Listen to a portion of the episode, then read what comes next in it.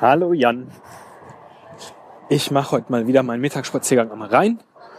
Und da dachte ich, wo ich momentan sowieso nur schwerlich zum Aufnehmen in den Keller komme äh, und ohnehin ja immer müde bin, nutze ich doch die Zeit und nehme dir hoffentlich nicht zu äh, vom Winde verweht ein paar Zeilen auf.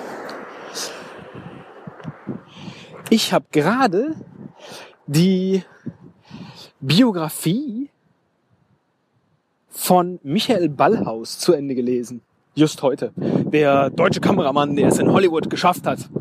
Und äh, eigentlich bin ich überhaupt gar nicht so der Biografieleser. Ich weiß gar nicht, warum die in meinem Buchbestand war. Ich habe es mir gewünscht. Oh, hier ist es bestimmt starker Wind. Ne? Ich habe es mir mal gewünscht. Ich nehme an, ich habe den in irgendeiner Talkshow gesehen. Ähm, und da klang das total spannend, was er erzählt hat. Und unterm Strich muss man auch sagen, dass dieser Typ eine sehr spannende Karriere gemacht hat. Und ich habe so ein paar Mal, wenn er so seine Lebensabschnitte skizziert, an uns gedacht. Weil er hat zum Beispiel eine sehr starke äh, Rainer Maria Fassbender äh, Zeit gehabt, wo er sehr viele Filme mit dem gemacht hat. Und immer wieder. Und er hat halt eine sehr starke Martin Scorsese äh, Phase gehabt, wo er auch mit ihm immer wieder Filme gemacht hat. Und da dachte ich so, das ist in der Retrospektive vielleicht ein wenig wie bei uns, weil auch wenn wir natürlich mit vielen anderen Kollegen zusammengearbeitet haben, durch den Podcast und insgesamt unsere Freundschaft, waren ja die letzten elf Jahre in der gemeinsamen Firma, in der wir auch noch gleich angefangen haben. Äh, überhaupt, das ist ja schon so ein bisschen, bisschen drehbuchmäßig, ne? Wir haben einen gemeinsamen Freund, daher kennen wir uns, bewerben uns auf die gleiche Stelle, kommen beide bis in die letzte Runde. Du bekommst die Stelle und für mich wird eine, naja, ob jetzt geschaffen oder die hätte ohnehin geschaffen werden müssen, aus dem Hut gezaubert jedenfalls, sodass wir beide da gleichzeitig anfangen und elf Jahre da arbeiten. Dann kündige ich, uh, was für ein Bruch, in der, in diesem spannenden Drehbuch. Und nach einem Dreivierteljahr sagst du, oh, gehe ich auch hin. Kündige da auch und gehe in die gleiche Firma. Großartig, oder? Und in der Retrospektive ist das, äh, sind das dann jetzt sozusagen unsere Jahre. Jetzt ist die Frage, bist du Rainer Maria Fassbinder? Und irgendwann kommt noch ein Martin Scorsese? Oder werden wir gemeinsam äh, als dynamisches Duo noch viele gemeinsame Berufs-, Freundschafts- und Lebensjahre miteinander verbringen? Man weiß es nicht. Und leider sagt Michael Ballhaus am Ende des Buches, weil er hat dann, nachdem seine Frau gestorben ist, auch äh, grauenhaft, äh, äh, überhaupt dieses Buch, dazu muss ich jetzt auch noch was sagen. Ähm, ich habe den Eindruck, dass dieser Typ die ganze Zeit nicht die Wahrheit sagt weil er ständig davon schreibt, wie viele Affären er haben könnte, weil halt viele Schauspieler offensichtlich denken, wenn sie mit dem Kameramann ins Bett gehen, lässt er sie besonders schön äh, auf der Leinwand erstrahlen. Und er hätte viele Gelegenheiten gehabt und es ließ sich auch so raus, dass er die ein oder andere genutzt hat. Aber eigentlich war er treu. Aber am allerbesten war es, wenn seine Frau mit am Set war, weil dann war er nämlich safe, weil er damit niemand was anfangen konnte. Hm, so. Und so lesen sich so sehr viele äh, Kapitel und Episoden, wo man so denkt, ey, das ist doch jetzt nicht die Wahrheit, die du hier gerade erzählst.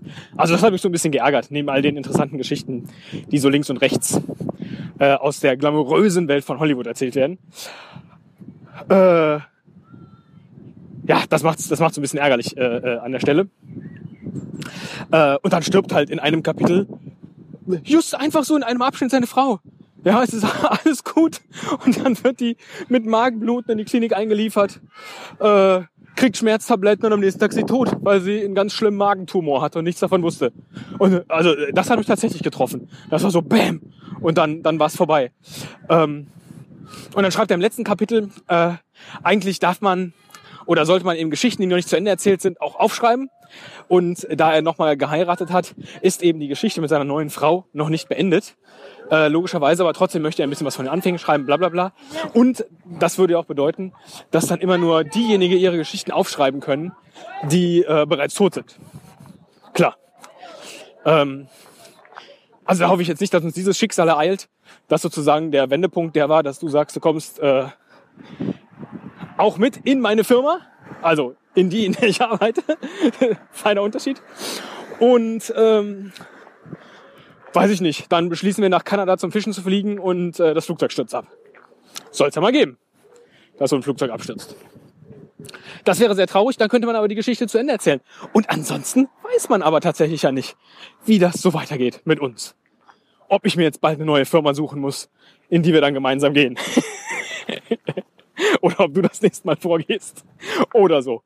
Ich freue mich jedenfalls tierisch demnächst irgendwann, äh, wenn wir hier wieder gemeinsam unsere Runden drehen. An den Rhein gehe ich tatsächlich sehr selten, weil ich tendenziell immer kürzere Mittagspausen mache. Aber immerhin mache ich Mittagspausen, wo ich dann entweder eine Runde um den Hofgarten drehe oder eine rund um das, äh, die Paulsdorfer Allee bis zum Schloss runter. Oder aber ich dehne dann die Hofgartenrunde hier bis zum Rhein aus. Das gibt's auch. So, ähm, du hattest mich ja noch gefragt, erstens, äh, ob ich gerne die Aufnahmen hören würde vor deinen äh, Kündigungsgesprächen. Aber auf jeden Fall und dachte, was ist das eigentlich für eine großartige Sache, vorher mal in ein Mikrofon zu sprechen, wenn man in diesem Aufgeregtheitsstatus Stadium ist. Super, würde ich sehr, sehr gerne hören. Ich glaube ja trotzdem, dass man dann äh, nicht das automatisch sagt, dass einem so durch den Kopf geht. Aber so Tonfall und, und so, das würde mich sehr interessieren, wie du, wie du da klingst. Und Ansonsten, ja, wir müssen auf jeden Fall irgendwann mal gemeinsam einen Männerurlaub, Schrägstrich, Ausflug machen. Aber du weißt ja, ich lasse so ungerne äh, die Familie allein. Ich glaube, so ein wenig begründet aus der Sorge, dass dann, wie es dann ist, wenn mir was passiert.